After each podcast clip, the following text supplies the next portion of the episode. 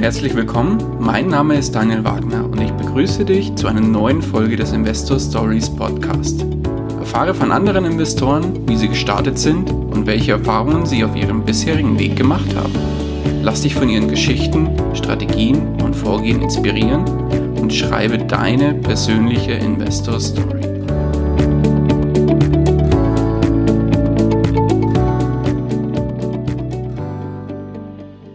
Hallo und herzlich willkommen zu einer neuen Folge des Investor Stories Podcast. Heute zu Gast bei mir Michael Flender. Grüß dich, Michael.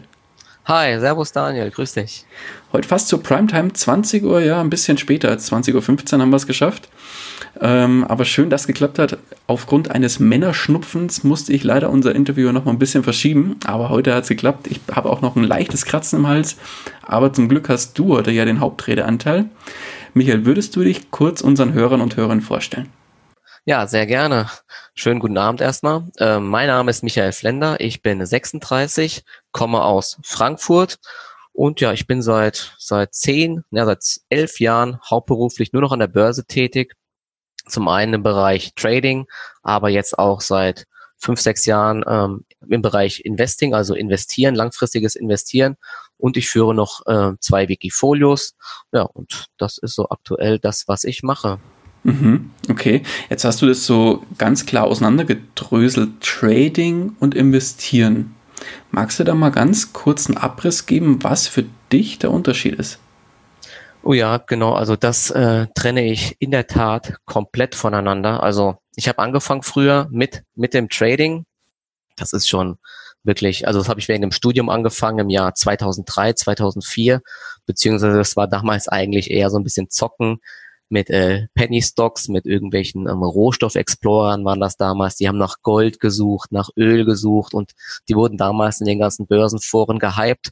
Und da habe ich damals eben mit angefangen, meine ersten Gehversuche sozusagen gemacht an der Börse, meine ersten größeren Gewinne, natürlich auch die größeren Verluste gemacht. Und genau, und da habe ich dann ähm, gemerkt, dass man da irgendwie eine Art Strategie, eine Art Money Management braucht, und ja, die Gewinne äh, versuchen lassen muss zu lau äh, laufen zu lassen und Verluste irgendwie versuchen zu begrenzen. Ja, und dementsprechend habe ich da versucht, eine Strategie aufzubauen und ja, habe dann ähm, ja das dann auch professionell betrieben äh, bei verschiedenen Brokern jetzt und das ist von mir aber jetzt komplett getrennt vom Investieren. Beim Investieren ist es so, dass ich ähm, eigentlich in dem Sinne kein Money Management betreibe und kein Stop-Loss betreibe, sondern erfolgreiche Unternehmen einfach kaufe und die so lange begleite, äh, wie ich der Meinung bin, dass sie weiter am Markt erfolgreich sind und genau und da auch keine Stops oder sowas setze, sondern einfach deren Entwicklung ganz normal ähm, ja, äh, verfolge und genau da aber nicht jetzt aktiv eingreife, sondern nur, wenn da irgendwas meiner Meinung nach ganz genau schief läuft. Mhm. Jetzt hast du gesagt, zum Studium hast du angefangen zu traden und da auch große Gewinne gemacht, teilweise aber auch große Verluste. War das auch ja. der Start, wo du dich wirklich mit dem Thema Investieren bzw. Finanzen auseinandergesetzt hast oder ging es da noch weiter vorher los irgendwo? Mm, ja, es ging sogar noch ein ganz bisschen weiter vorher los. Ich erinnere mich noch in der Schule, da, ich weiß, da gab es glaube ich noch gar kein Internet, da habe ich so ein bisschen die Kurse von irgendwelchen Aktienfonds, die ich mal von meinen Eltern bekommen habe, habe ich die immer mal verfolgt im Teletext, wer das heute noch kennt. Und ähm, da habe ich dann die quasi die ersten Gehversuche gemacht. Und ich meine, ich habe damals dann auch, das muss aber 2000 oder 1999 gewesen sein, damals noch bei dem Vorgänger von der Consorsbank, habe ich, glaube ich, ein Depot eröffnet, ein Online-Depot. Und dort habe ich dann, soweit ich weiß, ähm, das war SAP und Deutsche Bank gekauft für ein paar hundert Mark oder Euro. Ja, das waren die ersten Gehversuche an der Börse, aber das war, das kann man jetzt noch nicht so bezeichnen, als ob das was, äh, ja, ob das, ob das jetzt richtig was war, sondern ich habe die einfach gekauft und dann mal so ein bisschen verfolgt, ohne jeglichen Plan oder Strategie. Richtig los ging es dann, wie gesagt, erst äh, während dem Studium mit der, mit der Börse. Und warum hast du das gemacht? Also diese, diese, diese Käufe an der Börse, war das so klassisch dieses schnell reich werden, dieser schnell reich werden Gedanke oder wie kamst du dazu? Ich weiß gar, also äh, damals diese allerersten Käufe waren dann so, ich habe dann glaube ich damals angefangen so ein bisschen Zeitung zu lesen, den Wirtschaftsteil von der Welt. Und da hat so ein bisschen mich das Interesse einfach gepackt. Und habe ich mit meinem, mit einem Freund, also einem Nachbarn, habe gesagt, komm, wir kaufen mal äh, Aktien. Und so ging das dann eigentlich los. Und das Thema Wirtschaft insgesamt hat mich dann irgendwie auch nie wieder losgelassen. Und seitdem äh, sauge ich quasi alles auf, was so in den Zeitungen steht. Und jetzt mittlerweile natürlich meistens alles digital, ja, alles an Informationen, was es so gibt und ja, dementsprechend bin ich da jetzt immer und immer mehr aktiv geworden und jetzt schließlich ist es ja auch mein, mein Beruf sozusagen geworden. Mhm, okay. Was heißt dein Beruf? Oder warum, warum ist es dein Beruf geworden? Machst du das quasi äh, mit deinem eigenen Geld, dass du quasi mit dem du tradest und versuchst zu vermehren oder ist es fremdes genau. Geld? Also es war äh, bei mir, das war dann im Jahr, also ich habe während dem Studium, ich habe ein BA-Studium gemacht äh, mit Wirtschaftsinformatik und es ist ja dann so, dass man eine Zeit der, äh, das eine Zeit immer, also drei Monate arbeitet man immer bei seinem Arbeitgeber. Das war so eine Tochter von der Deutschen Bahn und drei Monate war man im Studium.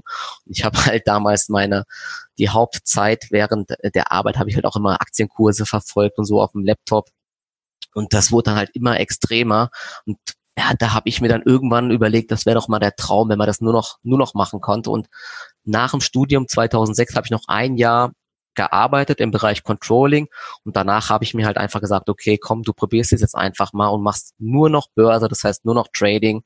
Ja, und ich habe es nicht bereut, ich habe das bis äh, heute jetzt durchgezogen, wobei man sagen muss, früher war das alles noch ein bisschen einfacher meiner Meinung nach. Mhm. Ich hatte es ja gerade eben gesagt, da gab es viel mehr so Online-Foren, wo auch äh, kleine Aktien immer gehypt wurden und das ist natürlich ein Riesenunterschied, ob man jetzt äh, eine Allianz kauft, eine 1%, die sich mal bewegt oder früher war das halt so, da kam dann eine Neuigkeit, dass da irgendeine neue Goldader gefunden wurde und die Aktien sind 50, 100 Prozent gestiegen und da kommt man natürlich mit wenig Geld natürlich viel mehr erreichen, wie es jetzt heute ist. Also ein bisschen heute war, äh, in den letzten Jahren war es eher mal wieder so, wie es bei den Cannabis-Aktien war. So war das früher noch viel extremer. Da sind ja auch die Aktien kurz gehypt worden und jetzt sind sie wieder äh, in den Boden getreten worden. Aber genau, das waren so dann einfach meine Anfänge früher. Mhm, okay, das heißt, ähm, um jetzt nochmal kurz den Blick auf deinen Start äh, zu werfen, äh, das heißt, die ersten Investments, wo du, wo du jetzt wirklich für dich gesagt hast, das ist für mich investieren, waren das dann im, im Studium dieses Trading, oh ja, wobei das war eigentlich kein wirkliches Investment. Nee, genau. Also das war damals wirklich noch einfach. Ich habe dann damals ein, ich habe noch bei meinen Eltern gewohnt, also das ist wichtig zu sagen, wenn man sowas machen sollte, meine Fixkosten waren natürlich extrem niedrig. Ich hatte einen ganz guten Puffer von der von meinem Job damals noch. Man hat ja das ganze Studium verdient. Ich habe vorher schon immer gearbeitet, Zeitung ausgetragen, Callcenter, so ein Kram alles und meine Fixkosten, wie gesagt, extrem gering gewesen, aber das war damals wirklich nur quasi sinnloses, kurzfristiges Handeln, meistens auch noch von Aktien, die es heute gar nicht mehr gibt. Ich habe lustigerweise vor ein paar Wochen noch mal meiner Watchlist von damals gesehen. Es ist wirklich 90 Prozent oder 95 Prozent der, der Unternehmen gibt's heutzutage gar nicht mehr. Die sind Ach, alle gedelistet worden, weil das halt das sind halt Rohstoffexplorer gewesen oder die ange die wollten aus, äh, aus Müll Öl machen, so, solche verrückten Stories, ja. Ist natürlich alle pleite gegangen mittlerweile, ja. Aber sowas hatte man einfach dann früher gehandelt, ne? Das war der Wahnsinn. Aber es hatte nichts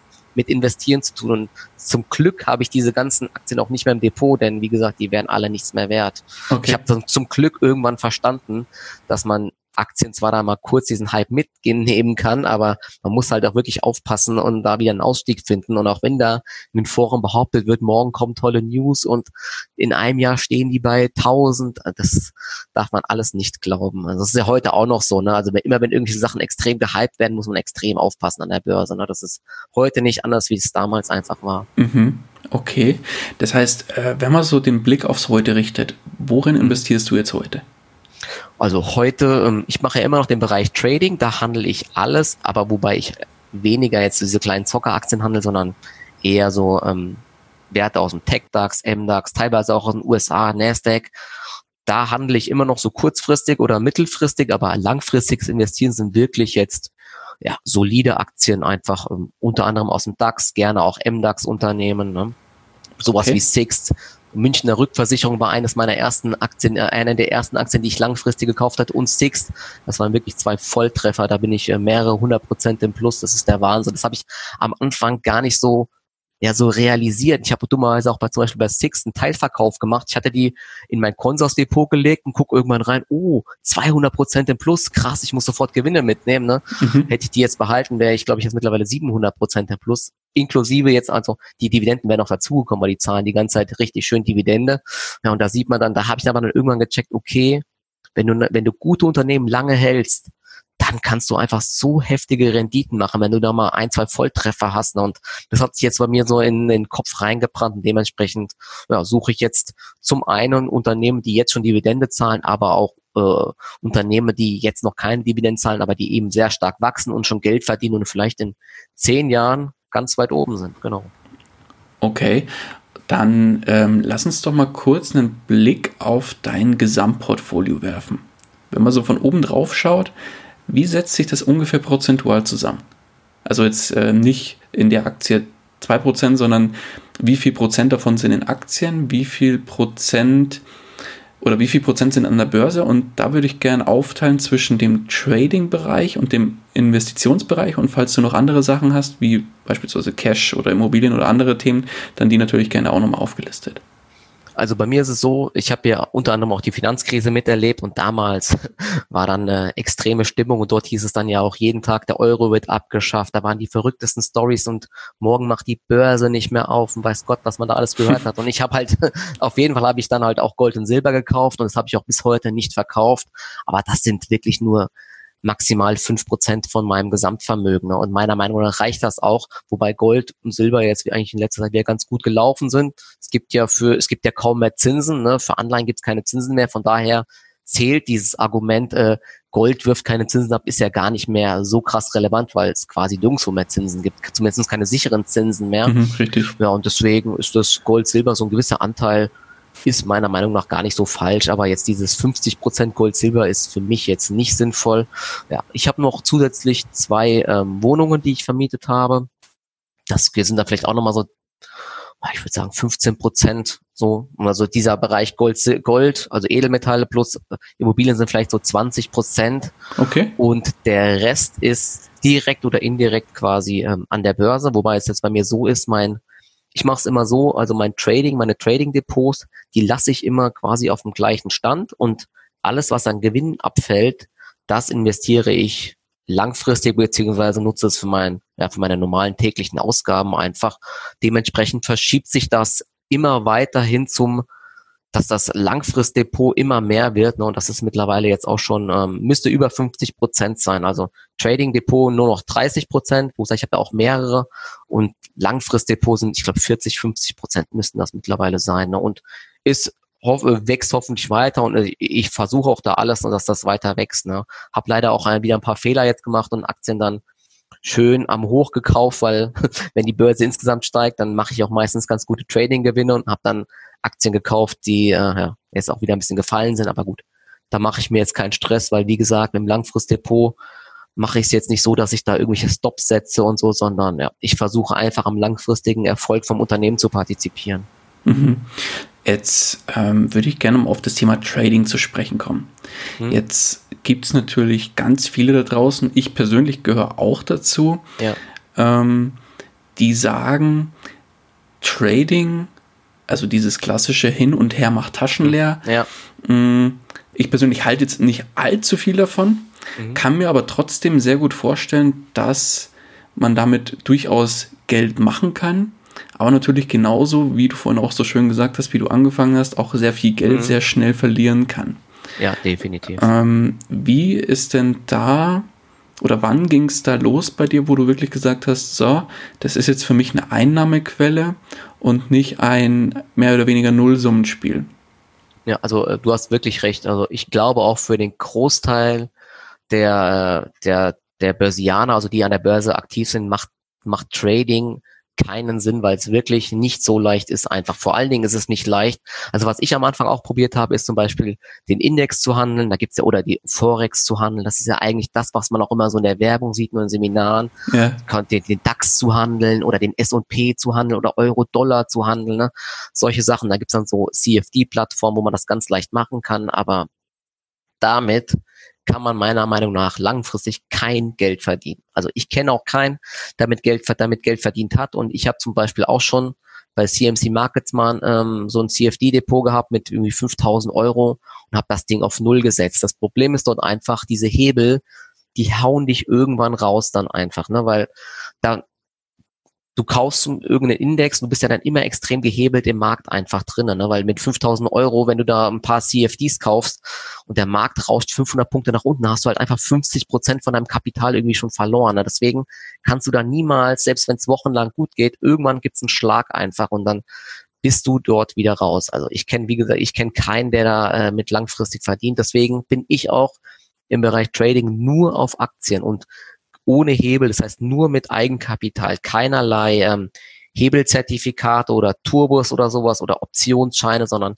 ich kaufe und verkaufe wirklich die Aktien direkt. Ne? Und dafür braucht man natürlich mehr Kapital, aber es hat den riesigen Vorteil einfach, dass zum Beispiel, ich kann kurz sagen, ich habe zum Beispiel aktuell Ebotech im Depot und das schon jetzt schon seit einigen Wochen und habe da aktuell einen ziemlichen Buchverlust drin, weil könnt ihr euch mal die Aktie dann anschauen. Ich weiß nicht, wie es jetzt, wann der Podcast, der wird ja erst ein bisschen später veröffentlicht, auf jeden Fall die Aktie steht so an der 20 Euro.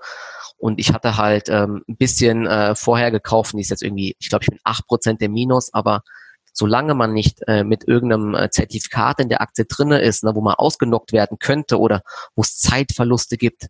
Ich habe ja keinerlei Kosten jetzt mit der Aktie und wenn du gute Unternehmen hast, da kann man halt eben mal solche Verluste eine Zeit lang aussitzen, wenn man jetzt nicht all-in quasi in der Aktie ist. Ne. Das heißt, ich mache so, ich habe zum Beispiel maximal zehn Prozent Gewichtung pro Aktie und wenn da mal was gegen mich läuft, weil der Gesamtmarkt nach unten rauscht oder weil, weil irgendwelche, bei Evotech ist es zum Beispiel jetzt gerade so, dass da, ich glaube, da waren Shortseller aktiv, da gibt's Gerüchte, dass irgendein Bereich in Toulouse in, in Frankreich nächstes Jahr weniger Aufträge hat. Ne? Deswegen ist die Aktie auf jeden Fall gefallen, aber ich sehe da trotzdem langfristig ein gutes Chance-Risiko-Verhältnis, deswegen sitze ich das quasi aus und werde jetzt nicht da die, die, die, die Buchverluste realisieren, sondern warte einfach ganz normal ab, weil ich weil ich das ähm, quasi jetzt zur Seite lege in meinem Kopf und trotzdem ganz normal weiterhandle. Und deswegen ist das für mich kein Problem einfach. Und das ist halt eine ganz andere Art von Trading, wie jetzt ähm, wie jetzt immer zu versuchen, mit einem hohen Hebel zu kaufen und zu verkaufen. Weil das funktioniert, wie gesagt, meiner Meinung nach nicht.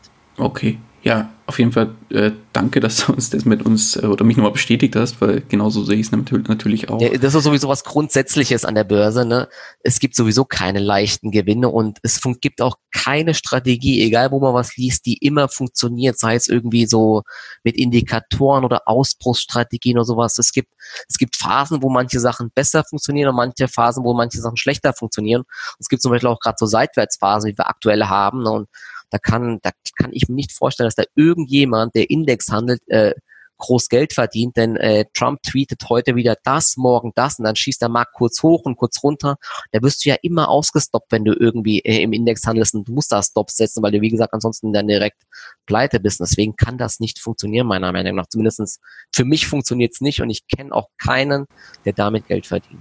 Aber jetzt würde mich natürlich noch eins interessieren. Jetzt hast du gesagt, jetzt hast du diese Ebotech-Aktie. Äh, genau und mhm. jetzt sitzt du die Verluste aus und bist aber auch trotzdem weiterhin vom Unternehmen überzeugt. Genau. Das hat aber erstmal für mich relativ wenig mit Trading zu tun, weil das ist für mich erstmal so, da würde ich jetzt sagen, das ist eigentlich für mich ein Investment, weil ich bin vom Unternehmen überzeugt ja. und ja, ob das jetzt, ja, jetzt ist klar, Verluste ein bisschen, 8%, mhm. das sitze ich aus, aber langfristig gibt sich da was, das wäre eigentlich für mich genau. jetzt ein klassisches Investment. Ja, genau, also es ist ja, bei was ich mache, ist so eine Art Swing Trading. Ich, ich versuche jetzt kein Day Trading zu machen und direkt immer kleinste Gewinne mitzunehmen, sondern ich versuche dann schon ein bisschen länger dabei zu sein. Und was ich jetzt gemacht habe, also ich habe früher habe ich einfach immer nur auf News versucht zu kaufen. Das heißt, wie gesagt, was ich vorhin gesagt habe, da kam dann irgendwie eine Meldung, wir haben neues Öl gefunden, blind reingekauft einfach. Ne? Oder danach habe ich es dann versucht, wie mit dem Indexhandel, oh, hier der DAX bricht aus, ich kaufe jetzt den DAX, weil er ausbricht oder sowas. Ne? Oder ein Chartausbruch zum Beispiel irgendeine Aktie. Aber das funktioniert meiner Meinung nach auch nicht. Deswegen mache ich es aktuell so, dass ich mir quasi beide Welten anschaue. So, sowohl die fundamentale Entwicklung, das heißt, was gibt's aktuell für News-Impulse bei der Aktie? Okay. Und ich schaue mir so ein bisschen den Chart an. Das heißt eher, also jetzt nicht auf groß auf Indikatoren oder so gegangen, sondern ich gucke mir an, befindet sich die Aktie insgesamt im Aufwärtstrend oder das Unternehmen? Ist es so eine Art Korrekturgrad nur? Ne? Und bei Evotech zum Beispiel ist es gerade so, dass die Aktie langfristig klar im Aufwärtstrend ist.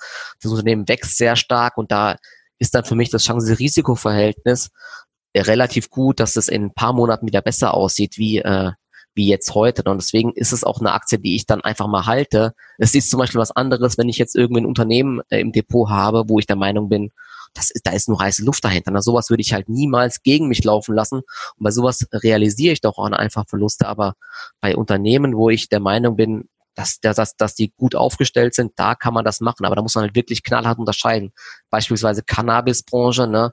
Wenn ich da irgendwie äh, Canopy Growth oder Aurora Cannabis, wie die alle heißen, kaufe und die fallen weiter, da werde ich, würde ich niemals Aktien nachkaufen oder so oder gegen mich laufen lassen, sondern da muss man dann wirklich dann immer die Reißleine ziehen oder am besten erst gar nicht kaufen mhm. oder ja, zumindest irgendwie eine, eine Strategie zu haben, um da rauszukommen. Ne? Aber wie gesagt, das ist halt bei mir so, das lange Erfahrung und da mache ich wirklich Unterschiede, ne, was ich da kaufe einfach. Mhm.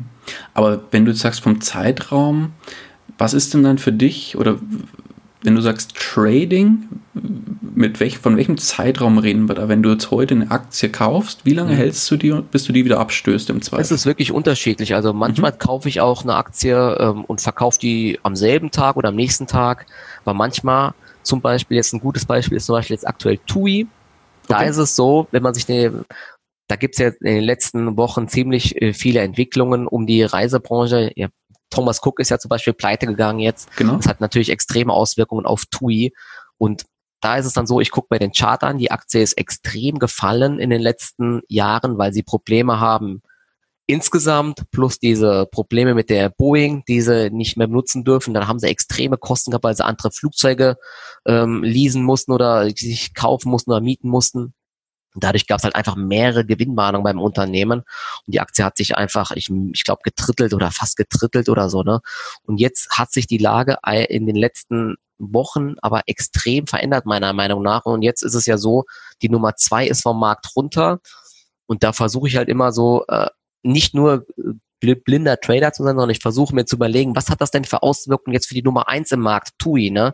Die hat einen extremen Preisdruck zum Beispiel in letzter Zeit und dieser Preisdruck konnte, könnte jetzt so ein bisschen weichen, ne? weil ein großer Wettbewerber am Markt weg ist und die könnten die ganzen ganzen Urlauber, die Leute wollen immer noch Urlaub machen, die ganzen Urlauber könnten sie für sich gewinnen. Ne? Und das war so quasi die Idee hinter dem Trade. Plus, ich habe mir den Chart so ein bisschen angeschaut, ist eine schöne Bodenbildung in der Aktie, hat ein ganz gutes Chance-Risiko-Verhältnis und das ist dann so eine so ein Trade, den ich auch einfach dann versuche, mehrere Tage oder sogar ein paar Wochen zu halten und einfach mal 20, 30 Prozent mitzunehmen. Ne? Also ah, okay, das ist verstehe. zum Beispiel auch, das ist auch so eine Strategie, aber es kann auch sein, dass ich mal ganz kurze Rebound-Trades einfach mache, wenn ich der Meinung bin, okay, hier ist gerade eine Übertreibung, Hugo Boss hat äh, eine Gewinnmahnung gemeldet und ich kann ja mal ganz kurz äh, long gehen, weil die Aktie 20 Prozent im Minus oder sowas. Das kann auch sein. Also wie gesagt, ich bin da flexibel.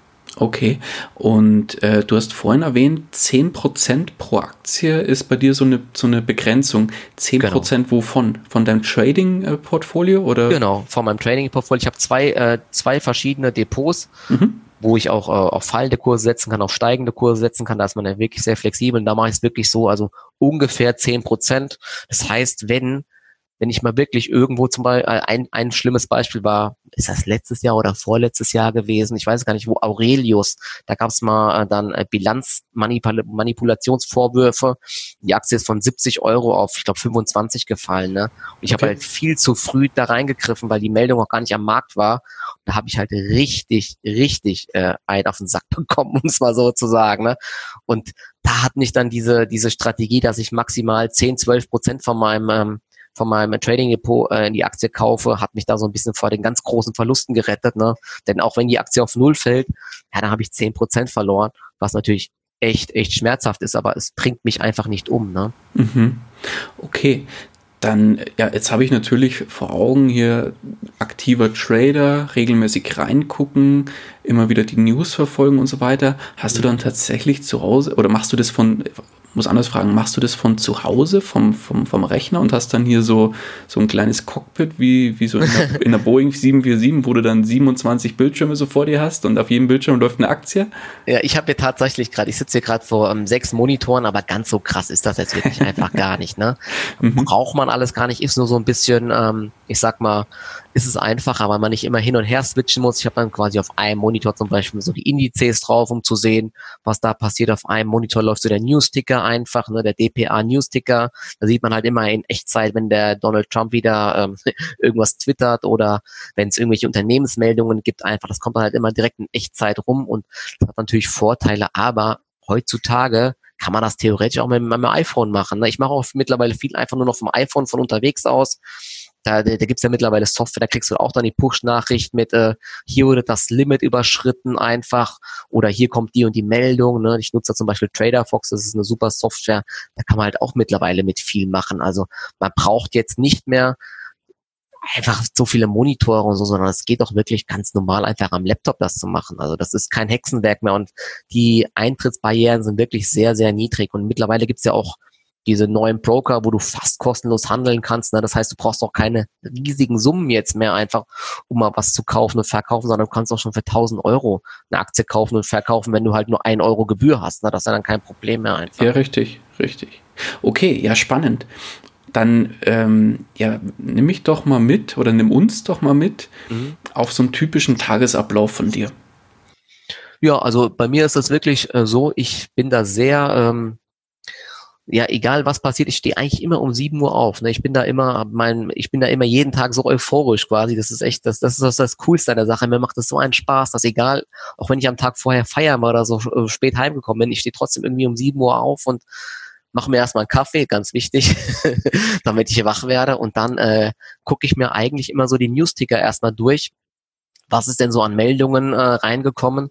Ist ja meistens so, dass Unternehmen ähm, vorbörslich melden, zum Beispiel Quartalszahl, die werden meistens vorbörslich gemeldet.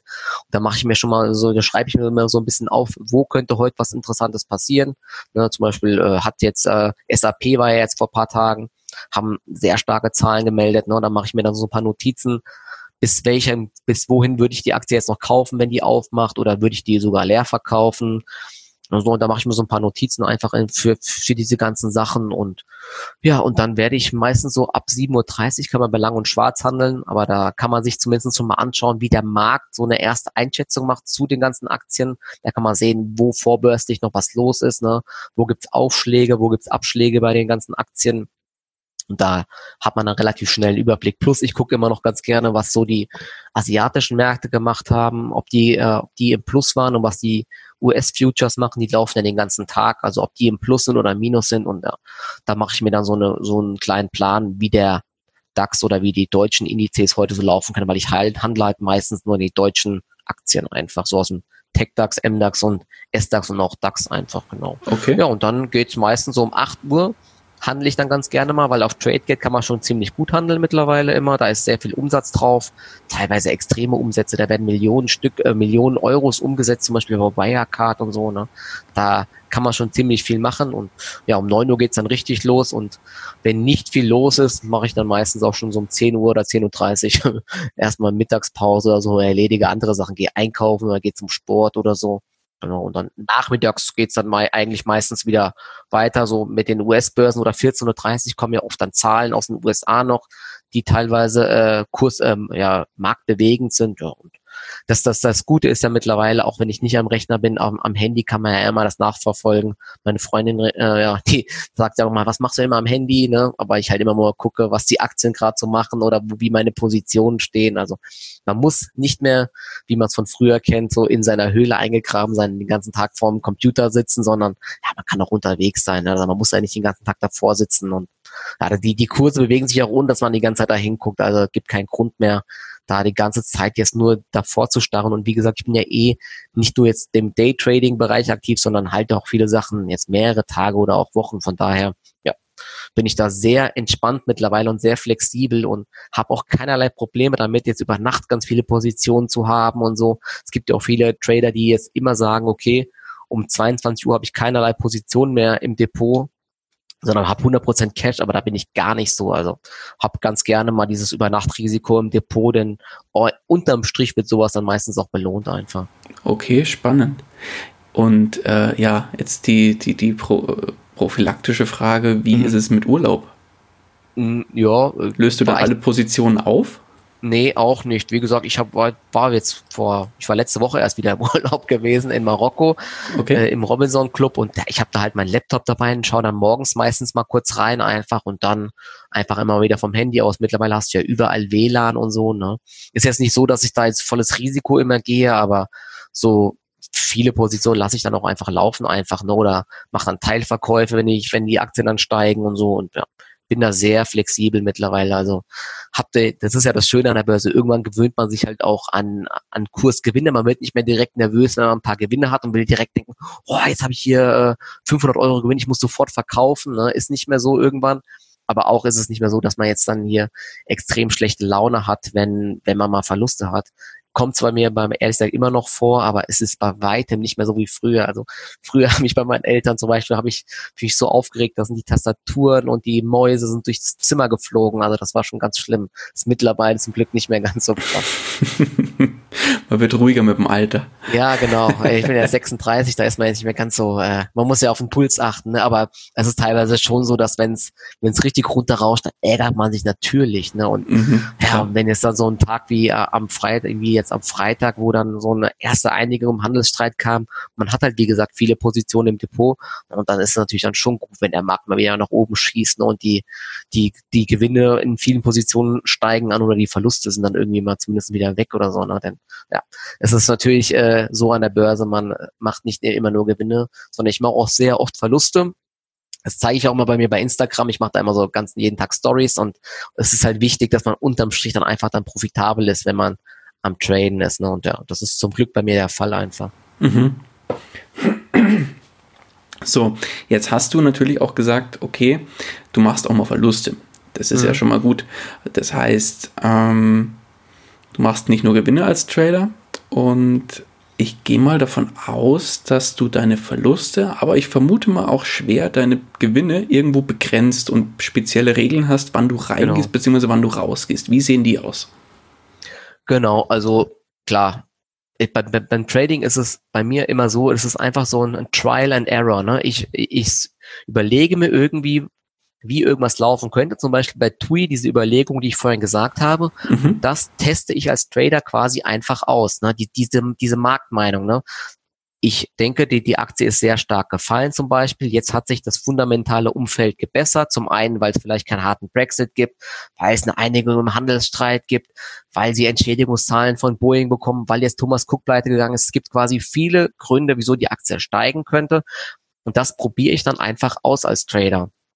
Und genau, und da, wie gesagt, da gucke ich oft auf die News plus auf den Chart und und kaufe die Aktie dann einfach, wenn ich wenn, wenn ich sehe, dass dann zum Beispiel jetzt äh, intraday irgendwie äh, Kauforders reinkommen die Aktie am Steigen ist, dann versuche ich da einfach aufzuspringen und wenn so etwas nicht laufen sollte, ja, da gibt's verschiedene Möglichkeiten. Also was ich gar nicht mache, ist, ich setze in 99 Prozent der Fälle keinerlei Stops im System, denn das ist meiner Meinung nach das, also vor allen Dingen im Langfristdepot, führt das zu katastrophalen Ergebnissen, weil man meistens unglücklich ausgestoppt wird einfach und das macht auch gar von der Logik her keinen Sinn. Ich kaufe ein Unternehmen und jetzt, jetzt fällt, fällt die Aktie quasi und jetzt kriege ich für weniger Geld das Unternehmen günstiger quasi. Und wieso soll ich dann verkaufen? Das macht ja eigentlich gar keinen Sinn. Ne? Nur als Trader ist es ein bisschen an, anders. Da muss man ja schon äh, dann versuchen, so ein paar Verluste zu begrenzen, weil man eben jetzt nicht jahrelang quasi das Ding aussitzen will. Und da ist es dann bei mir so, dass ich, wenn ich merke, der Trade läuft einfach nicht an und ich,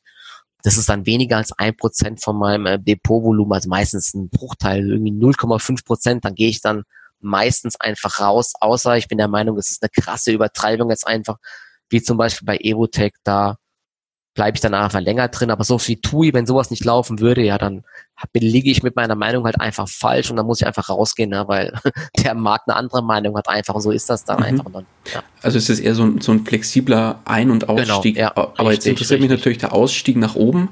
Setzt du dir dann eine spezielle Grenze, zum Beispiel 20 oder 30 Prozent plus oder wie ist es da? Also ich mache es oft so, dass ich Teilverkäufe tätige im Trading Depot. Das heißt, ich nehme ähm, bei einem also wenn, wenn, man, wenn man jetzt zum Beispiel 1000, wenn ich sage, ich will maximal 1000 Euro Verlust machen, ja, dann macht es natürlich keinen Sinn, bei 100 Euro wieder rauszugehen, weil das ist dann richtig blödes Chance-Risiko-Verhältnis. 100 Euro Gewinn mitnehmen, aber 1000 riskieren, das funktioniert nicht, aber das ist dann meistens so, dass ich nach paar hundert Euro, nach 500 Euro einen Teil zum Beispiel verkaufe und einen Rest versuche ich dann oft mal laufen zu lassen. Aber es gibt keinen direkten Punkt, wo ich jetzt sage, manchmal gucke ich so ein bisschen im Chart und sage, okay, hier war das letzte Hoch, bis dorthin könnte die dann vielleicht diesmal wieder laufen und dann gehe ich raus. Aber meistens ist es so, ich gucke dann einfach so ein bisschen, was macht der Kurs wirklich? Und wenn ich sehe, okay, entweder der Kurs, der bröckelt schon wieder extrem ab oder was auch oft der Fall ist, der Gesamtmarkt bricht wieder einfach zusammen. Dann gehe ich auch einfach aus der Position raus, weil es ist egal, welche Aktie du hast, wenn dann wieder irgendwie äh, was kommt vom Gesamtmarkt oder Eskalation im Handelsstreit, ne, dann wisst ihr, da fällt quasi fast jede Aktie einfach. Ne? Und da muss man dann im Trading Depot einfach auch ein bisschen die Verluste begrenzen, einfach wenn man zu viele Positionen gerade im Depot hat. Aber es gibt keine exakten Positionen, äh, keine exakten äh, ja, Marken, wo ich sage, hier gehe ich genau raus, einfach. Spannend. Und ähm, jetzt habe ich eigentlich vorhin eine völlig falsche Denke gehabt, als du diese 10% pro Aktie gesagt hast. Eigentlich mhm. habe ich jetzt so im Kopf gehabt, okay, 10% pro Aktie heißt, er hat maximal 10 Positionen offen, aber das stimmt ja gar nicht. Du hast ja gesagt, maximal 10% pro Aktie. Genau. Oder? Das heißt, ja, wie genau, viele Positionen also, hast du da so in der Regel? Ja, aber es sind so vielleicht so 10, 15 Positionen im Depot. Es gibt auch teilweise Phasen, also im Trading Depot, es gibt aber auch teilweise Phasen, wo ich dann wirklich fast nur Cash im Depot habe, wo ich nur noch ein, zwei Positionen habe. Wenn ich zum Beispiel der Meinung bin, dass, dass wir gerade vor einer ganz schwierigen Phase stehen, einfach, ne, dann macht es natürlich keinen Sinn, im Trading Depot long zu bleiben, wenn ich der Meinung bin, dass der Markt gerade abrauscht. Aber aktuell habe ich, glaube ich, wirklich gerade so 15 Positionen im Depot. Ne? Okay. Also, ja. Also immer noch genau so, so, so eine äh, Dings, wo man immer noch alles gut im Blick hat einfach, ne? Also das ist deswegen, das ist bei jedem wahrscheinlich anders. Die meisten Trader haben wahrscheinlich viel, viel weniger Aktien im Depot, aber ich fühle mich damit einfach dann wohl. Es ist wichtig, ey, da sich einfach wohlzufühlen, ne, wenn man in dem Bereich aktiv ist. Ja, klar. Jetzt hast du vorhin so deinen Tagesablauf ein bisschen beschrieben. Wie viel Zeit geht denn da täglich bei dir dann effektiv drauf, wenn du jetzt sagst, äh, da, da arbeite ich wirklich aktiv an dem Thema Trading? Mhm. Ja, also das ist hm, dicker Daumen. Sache. Ne? Ich guck halt, ich guck halt auch wirklich durch, immer mal zwischendurch, immer mal wieder rein und also morgens bin ich halt meistens so, ich sag mal dreieinhalb Stunden wirklich am Rechner, aber dann und nachmittags nochmal zweieinhalb, drei Stunden. Also das ist fast ein Fulltime-Job, aber ich schaue halt wenn zum Beispiel abends nochmal Nachrichten kommen, dann bin ich halt auch um 22 Uhr am Rechner. Wenn da jetzt zum Beispiel am Mittwoch bei Netflix Quartalszahlen kommen, nachbörslich, da bin ich natürlich am Rechner. Ne? Auch wenn ich nicht investiert bin, will ich mir auf jeden Fall angucken, was da gerade so passiert. Also das ist wirklich äh, flexibel und teilweise gibt es auch Tage, zum Beispiel im Sommer, da ist es dann so, wenn ich da versuche, irgendwie was zu traden, ne, und es ist einfach ein Sommerloch, dann ist das äh, teurer am PC zu sitzen, weil man dann Verluste macht, wie jetzt ins Schwimmbad zu gehen. Und dann macht's, dann ist es dann oft so, dass ich dann um 10 Uhr gar nicht mehr am Computer bin, sondern äh, andere Sachen mache, ne, weil das dann günstiger ist. Das hat man halt auch irgendwann mit der Zeit gelernt, ne, dass da man kann beim, also man kann im Trading das, die Sachen einfach nicht erzwingen. Ne? Wenn man nicht sagt, heute muss ich Betrag XY verdienen, na, das kannst du vergessen einfach. Ne? Also das mhm. ist ganz schwer dann einfach. Okay, ja, interessant. Ähm, jetzt würde ich nochmal kurz die, die Kurve machen und auf deinen Investmentanteil schauen. Mhm. Wenn du sagst, ähm, beim Trading schaust du dir sowohl die fundamentalen Daten an, mhm. als auch zum Beispiel den Chart und ähnliches. Wie ist es mhm. bei den Investments, bei den langfristigen Investments? Wie gehst du da vor? Oder geht es vielleicht sogar Hand in Hand? Ja, man hat ja natürlich, also man hat ja, man, das ist toll an der Börse, ich beschäftige mich so viel mit Aktien, mit Börse, dann hat man natürlich über alles direkt einen, ja, so, so einen Blick, ne? aber beim Langfristdepot ist es jetzt nicht so, dass ich mir jetzt sage, okay, die Aktie, der, der, der, Chart sieht jetzt so und so aus, jetzt kaufe ich oder verkaufe ich. Nee, das ist nicht so, da gucke ich eigentlich weniger auf den Chart, wobei man sagen muss, der Chart sagt ja schon, sagt ja schon was aus. Ne? Das ist ja quasi ein Abdruck vom Geld. Ne? Und das ist die, die Marktmeinung sehr viele oder aller Teilnehmer, die die Aktie einfach handeln. Und wenn Aktie am Steigen ist, dann hat, ist das kein Zufall, sondern es hängt dann schon damit zusammen, dass das Unternehmen wahrscheinlich erfolgreich ist. Und wenn eine Aktie sehr lange fällt, dann hat das auch einen Grund, nämlich dass da irgendwas schief läuft. Einfach von daher macht es schon Sinn, sich so mal den Trend in der Aktie anzuschauen. Ne? Aber ich gucke jetzt beim Langfristdepot eher, wie gesagt, eher nicht auf den Chart, aber ich gucke trotzdem äh, danach, äh, wenn ein Kurs nur am Fallen ist, da muss man sich vielleicht mal überlegen, ob man irgendeinen, ob man ob alle anderen Marktteilnehmer vielleicht einen Fehler machen und die Aktie verkaufen oder ob man selbst vielleicht irgendwas übersehen hat. Ne?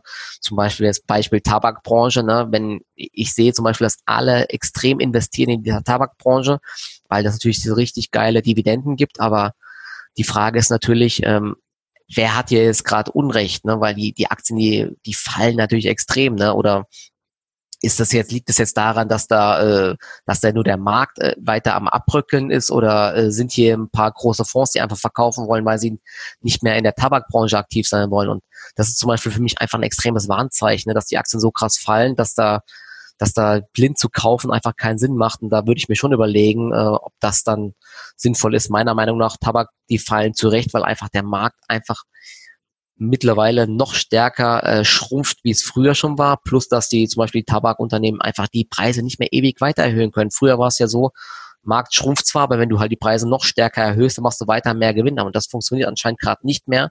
Deswegen fallen die Kurse zum Beispiel. Und das ist halt für mich schon, da gucke ich schon auf den Chart und sage mir, okay, das macht Sinn, dass ich hier nicht investiere, einfach, ne, weil ich keinen Grund sehe, dass die Kurse jetzt wieder steigen sollten. Also von daher hat das schon, also mal jetzt zwar nicht blind gucken und sagen, nur weil, eine, weil ein Kurs steigt, kaufen und verkaufen, aber schon sich mal überlegen, was vielleicht die Gründe davon sein können einfach. Ne? Deswegen, aber ich gucke natürlich im Langfristdepot mehr darauf, ob ein Unternehmen natürlich gute Gewinne macht, steigende Cashflows hat oder steigende Umsätze hat. Ne? Das ist natürlich viel wichtiger, als jetzt blind auf den Chart zu schauen. Mhm. Wie wichtig ist dir das Thema Dividenden bei Unternehmen? Ja, ist schon wichtig. Ich habe, wobei ich bei mir so habe, ich habe mehrere Depots. Ich habe ein ähm, Depot mit Fokus auf Dividenden. Das habe ich zum Beispiel bei Consors angelegt. Dann habe ich aber auch bei Comdirect ein Depot, wo ich mehr auf Unternehmen gehe, wo das Wachstum noch im Vordergrund steht und ja, Dividenden eher gering sind oder gar keine Dividenden da sind.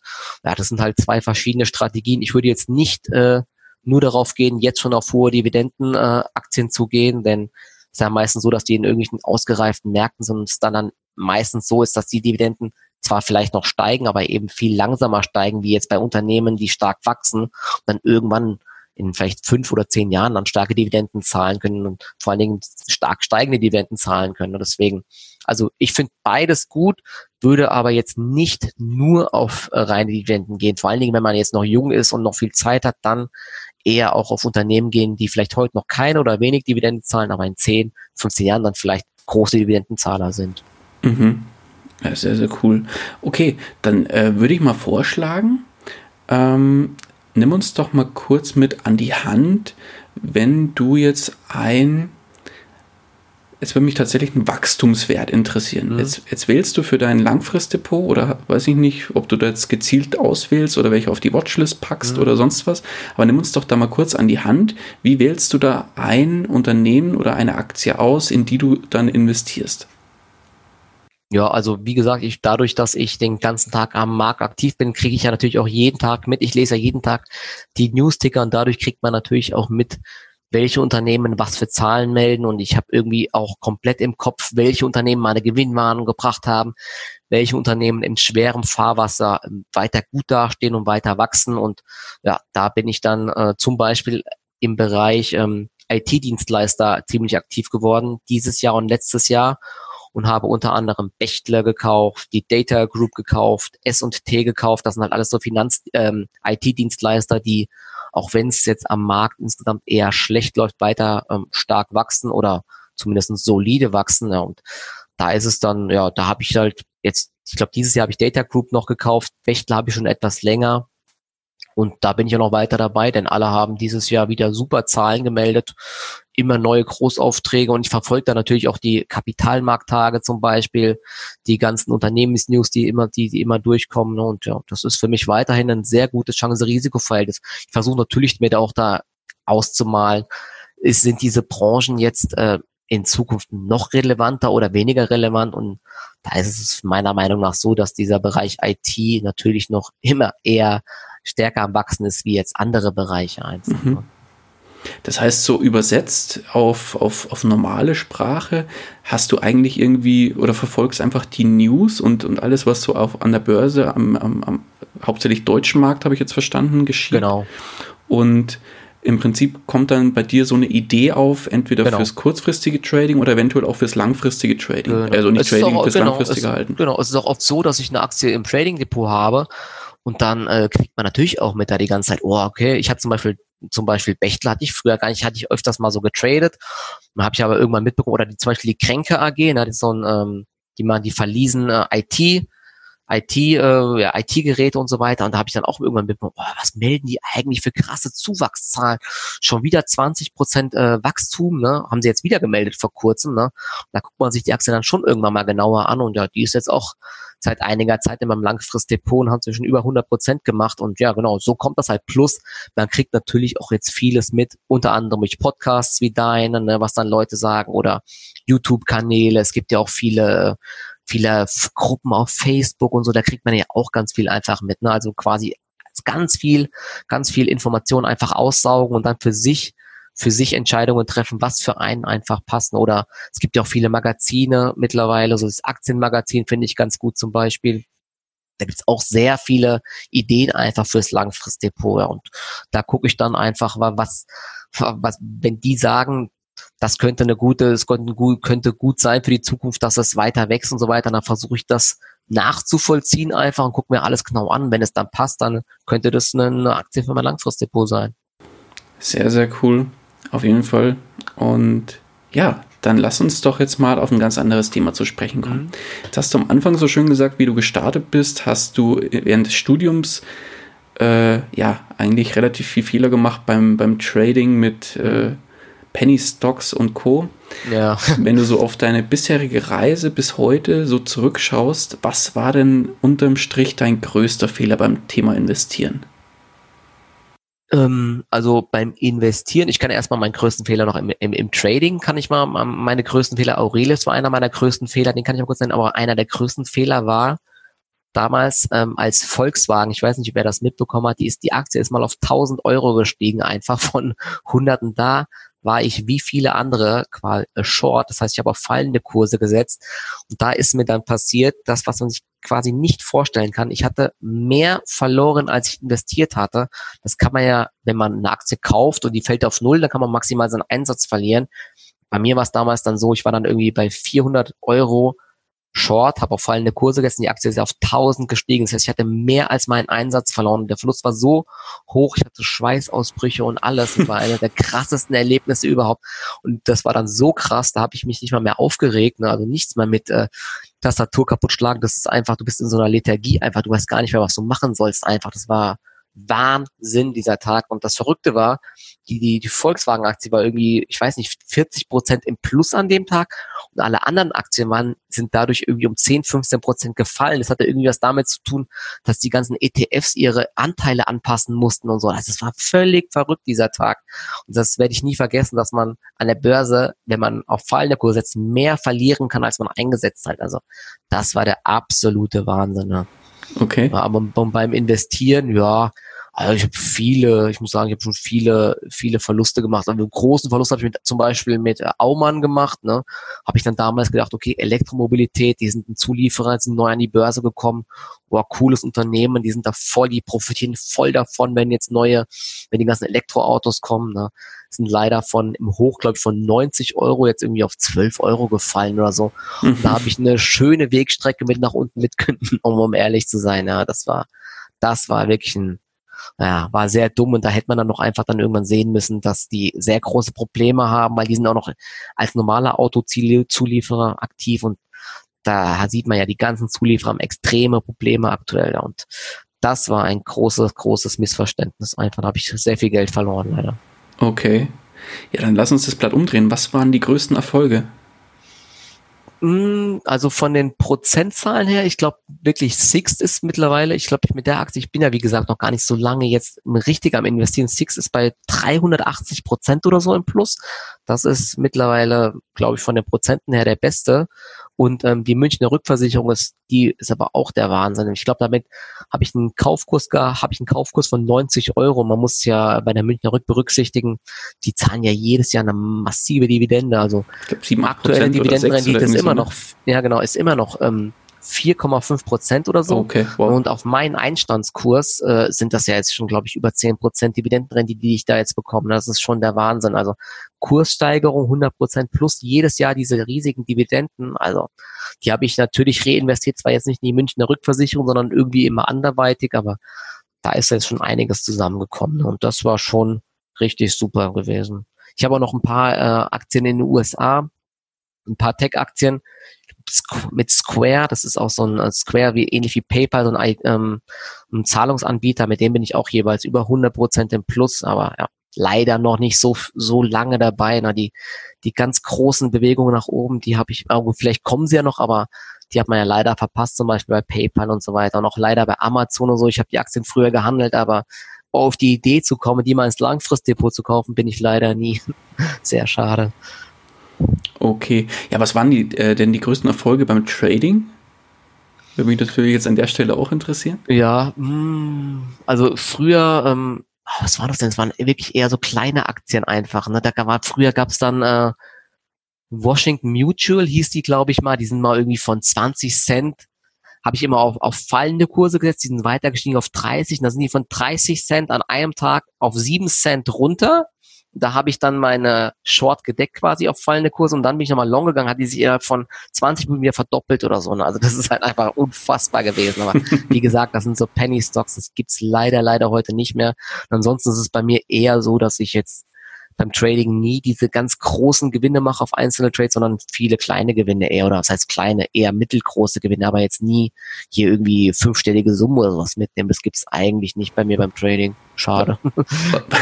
Was, was sind so mittelgroße Summen? Also von, von im Prozentualen ausgedrückt? Reden wir da von 10, 20, 30 Prozent oder? Nee, meistens weniger, so drei, vier, fünf Prozent sowas in die Richtung, ne? Also sowas nehme ich meistens mit. Manchmal auch zehn Prozent, aber eher ja, ein paar wenige Prozent, aber es lohnt sich natürlich trotzdem, weil bei diesen äh, Trading-Brokern, äh, da kosten die Gebühren natürlich auch sehr niedrig, irgendwie 0,08 Prozent. Da lohnt sich dann quasi auch schon ein Prozentgewinn, lohnt sich ja natürlich dann auch schon einfach. Ne? Ah, verstehe, okay. Ja gut, alles klar. Ja, super, super spannend. Hast auf jeden Fall einen sehr tollen Einblick in deinen Tag und in deinen, deinen ich sag mal, Beruf als Trader, kann mhm. man ja eigentlich fast sagen, gegeben. Ja. Sehr, sehr geil. Und ja, jetzt lass uns die Uhr mal ein bisschen nach vorne drehen. Wo geht die Reise noch hin bei dir? Was hast du noch für finanzielle Ziele? Och ja, natürlich will man, ähm, also ich möchte vor allen Dingen weiter mein Langfristdepot ausbauen. Da will ich jetzt irgendwann nochmal so viel Geld drin haben, dass man dann sich wenig Gedanken mehr machen muss ne, und dass man dann keine weiteren Abhängigkeiten mehr hat, ist natürlich sehr schwer, ne, aber äh, ist so ein Langfristziel auf jeden Fall. Im Immobilienbereich bin ich eigentlich auch immer noch auf der Suche, aber wie gesagt, hier im Bereich Frankfurt Rhein-Main ist aktuell eine Katastrophe, von daher werde ich das jetzt erstmal auf die lange Bank schieben, weil es einfach keinerlei Möglichkeiten gibt, da was Gescheites zu kaufen, ja. Aber ansonsten, ja, ich habe ja noch die Wikifolios nebenher, die, die äh, versuche ich weiter ähm, gut, sich gut entwickeln zu lassen. Ne? Und da kommt natürlich dann auch ähm, Geld bei mit rum. Und ansonsten bin ich ja seit ähm, einem Jahr jetzt auch noch auf Instagram aktiv und ja, das mache ich auch ganz gerne. Da zeige ich immer mal jeden Tag was von meinen Tagesabläufen, meine Ideen hinter den Trades oder meine Meinung zum Gesamtmarkt oder zu irgendwelchen Quartalszahlen. Ja, da könnt ihr mir dann auch gerne folgen, wenn ihr das äh, möchtet. Unter Goldesel Investing ist es für viele, glaube ich, ganz interessant, einfach mal das zu sehen aus Sicht von, von, von einem äh, Vollzeitbörsianer, würde ich mal sagen. Ja, unbedingt. Schaut bei Michael unbedingt vorbei. Das Ganze findet ihr dann auch in den Show Notes. Da werden wir das auf jeden Fall verlinken. Und dann ist der Weg auch gleich kürzer zu dir und zum Instagram-Profil.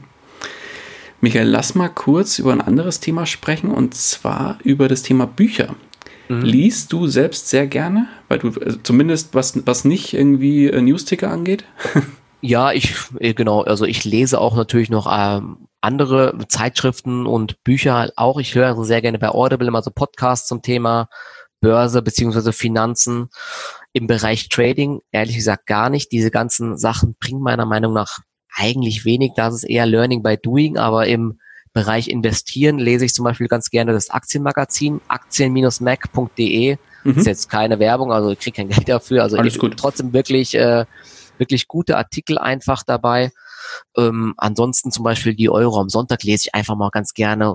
Ist jetzt ist jetzt eine, wirklich eine sehr leichte Kost einfach, aber kann man sich sonntags ganz, ganz schön mal einfach anschauen. Und ansonsten bei, bei Audible, oh, da habe ich schon wirklich, da legt jede, jeden Monat ja, zum Beispiel zuletzt habe ich gelesen von Phil Knight, die Biografie vom Nike-Gründer. Sowas lese ich auch immer ganz gern oder höre es mir an. oder von Jeff Bezos, die ähm, das, äh, die, die Story, das ist super interessant gewesen einfach. Und ansonsten auch oft Sachen zum, ja, zum Allgemeinwissen oder natürlich auch solche Sachen wie Rich Dad, Poor Dad oder Cashflow Quadrant, na, sowas gibt's da ja auch. Sowas lese ich dann auch ganz gerne, muss ich sagen. Ja, perfekt. Ja, klasse. Dann, ähm, ja, jetzt bist du eigentlich schon relativ weit auf deinem Weg und ja, hast auch mit Sicherheit schon das ein oder andere gesehen und erlebt. Mhm. Und ja, Jetzt stell dir mal vor, jetzt würdest du morgen aufwachen. Du bist aber nicht mehr du selbst, sondern wachst in einem komplett fremden Körper auf, bist quasi eine komplett andere Person. Mhm. Diejenige Person ist jetzt nicht mehr wie du quasi selbstständig als Trader, sondern hat einen Angestelltenjob und verdient ungefähr 1500 Euro netto. Mhm. Zusätzlich hat derjenige oder diejenige, also sagen wir derjenige, bleibst mal ein Mann, mhm. okay. hat äh, 10.000 Euro als Puffer auf dem Tagesgeldkonto. Mhm. Und ansonsten ähm, hast du keinerlei Netzwerk mehr, das heißt, es wird komplett resettet. Was mhm. du aber hast, ist dein heutiges Wissen, das du dir bisher aufgebaut hast. Das heißt, da musst du nicht neu starten. Mhm. Okay. Und jetzt müsstest du aber finanziell eben neu starten. Wie würdest du starten? Hui, ja, das ist natürlich eine super interessante Frage. Also, was ich auf jeden Fall machen würde, klar, wieder ähm, versuchen, jegliches überschüssige Geld an der Börse zu investieren. Ich mache 10.000 Euro auf dem Tagesgeldkonto. Ist jetzt schon ein, wirklich ein guter Anfang. Damit kann man schon was machen. Da bietet es sich natürlich an, je nachdem, was man noch für Fixkosten hat. Also bei 1500 Euro Nettoverdienst würde ich versuchen, erstmal Fixkosten eher mal versuchen, gering zu halten einfach und von dem Gehalt schon mal was über Sparpläne in, äh, in, den, in die Börse zu investieren, kann man ja mittlerweile ab 25 Euro machen, aber das Wichtigste ist da hier meiner Meinung nach, ähm, also nicht nur zu sparen, sondern man muss hier versuchen, äh, den, den Verdienst einfach zu erhöhen. Entweder, ja, natürlich jetzt, man kann das natürlich jetzt nicht so leicht sagen, aber zum Beispiel durch ähm, versuchen, sich selbst weiterzubilden, einfach Job zu wechseln oder eben auch ein Nebenbusiness versuchen aufzubauen in dem Bereich, wo man ähm, ja, wo man äh, hohe Kompetenzen hat. Wenn man jetzt zum Beispiel ein Programmierer ist, kann man über verschiedene Plattformen ähm, ja versuchen, ja so kleine Nebenjobs zu erledigen oder als Grafikdesigner sowas. Das, das Tolle ist ja, dass sowas heute relativ leicht möglich ist. Ne? Man muss nicht mehr stupide Zeitungen austragen, sondern kann über verschiedenste Plattformen dann einfach versuchen, äh, ja, Nebenverdienste aufzubauen oder T-Shirts designen. Es gibt ja mittlerweile mhm. so verschiedene, oder Reselling gibt es ja mittlerweile. Ne? Wenn man sich zum Beispiel im Bereich, keine Ahnung, äh, Pokémon, Magic-Karten, was es da alles gibt, oder dieses Yu-Gi-Oh!, wenn man sich dort auskennt, dann kann man ja auch damit versuchen, anfangen, Geld zu verdienen. Ne? Klar, plus natürlich auch versuchen, sich wieder ein Netzwerk äh, aufzubauen einfach. Ne? Aber, Und ja. was würdest du von den Sachen machen? Ähm, ich glaube, also wenn ich jetzt noch gar nichts hätte, ja gut, ich könnte ich wieder anfangen zu traden, dann würde ich natürlich das machen. Ja klar. Ansonsten, ja genau, das mit 10.000 Euro könnte ich schon wieder anfangen, muss ich sagen. Man muss natürlich wirklich dann sehr auffassen. Das würde ich machen. Plus ich würde, glaube ich, vielleicht sogar sowas probieren mit ähm, Airbnb-Business, ne? Immobilien zu mieten und dann über Airbnb zu verkaufen. Das gibt's ja mittlerweile auch viele, die das irgendwie erfolgreich machen. Ich habe mich noch nie damit wirklich zu 100 Prozent. Ich habe ein, ein gute, ähm, so eine gute Erklärung dazu gelesen, so einen richtigen, ja, wie nennt man das, so ein, wie, wie, wie das alles gemacht wird, wie man das automatisieren kann, habe ich alles mal mal angeschaut. Das Problem ist natürlich nur, man muss erstmal eine Immobilie finden, wo der Vermieter damit einverstanden ist, das Ding über Airbnb zu vermieten. Aber ich glaube, wenn man es wirklich probiert, kann man das machen. Ne? Und dass der Vorteil ist natürlich, man braucht kein groß Eigenkapital dafür.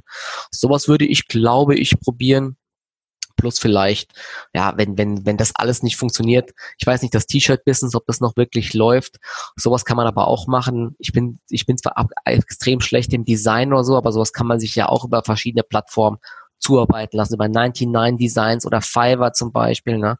Sowas könnte man machen. Oder ich würde vielleicht auch so ein bisschen was machen im Bereich äh, Website-Betreuung oder sowas. Sowas kann ich eigentlich auch. Also ja, da in die Richtung würde ich noch versuchen, was aufzubauen einfach.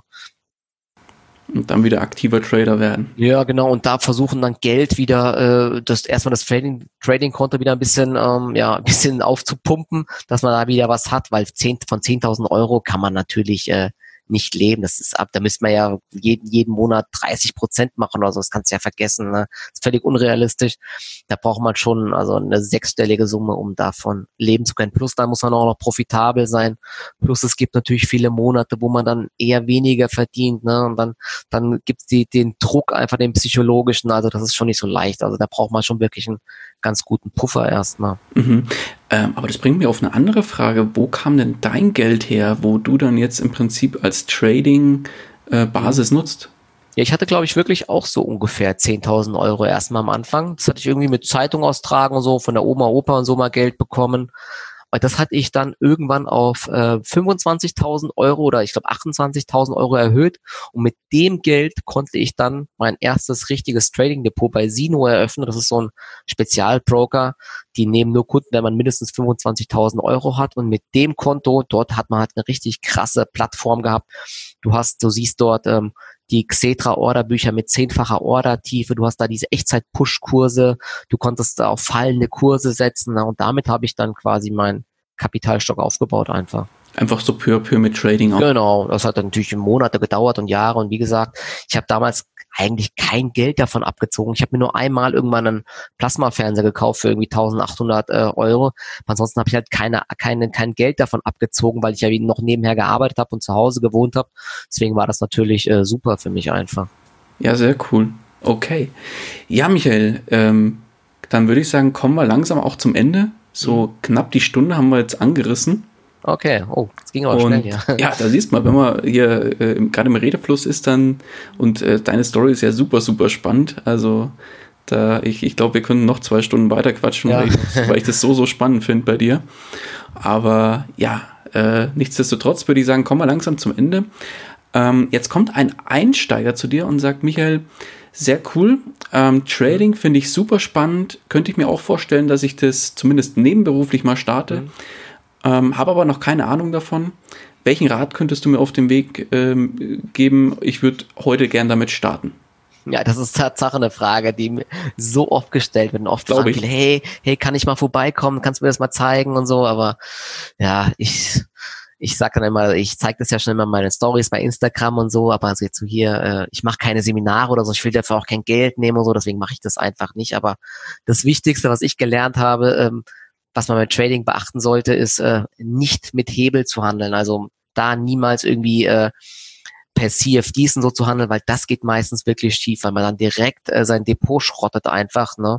Und vor allen Dingen, wenn man, das Problem ist ja, wenn man neu anfängt, hat man ja eben noch nicht die Erfahrung, man, man ist noch nicht so gut und dann diese hohen Risiken zu gehen, das funktioniert einfach nicht. Deswegen lieber langsam anfangen einfach und ja, wie ich zum Beispiel zehn Prozent maximal ähm, pro Position. Das heißt, wenn ich ein Konto mit 10.000 Euro habe, dann pro Trade nur 1.000 Euro investieren und davon vielleicht dann, keine Ahnung, zwei, drei Prozent riskieren. Und so verhindert man einfach diese riesigen Drawdowns einfach. Und, und ansonsten ist es wirklich beim Trading Learning by Doing. Es gibt ja auch viele verschiedene Wege. Es gibt auch andere Leute, die machen äh, nur News Trading oder sowas, ne? oder die gucken nur noch Chart. Vielleicht sind die damit auch erfolgreich. Für mich hat es aber allerdings nicht funktioniert und deswegen, man muss da eigentlich einfach gucken, was einem selber liegt. Da, ne? Viele handeln auch immer nur Penny Stocks einfach, das geht heute auch noch, aber für mich ist es einfach nichts. Man muss einfach seinen eigenen Weg finden und blind jemanden zu kopieren, funktioniert nicht und vor allen Dingen funktioniert nicht meiner Meinung nach bei irgendeinem Seminar teilzunehmen, wo einem versprochen wird, jetzt verdienst du hiermit dann jeden Monat 10.000 Euro. Ne?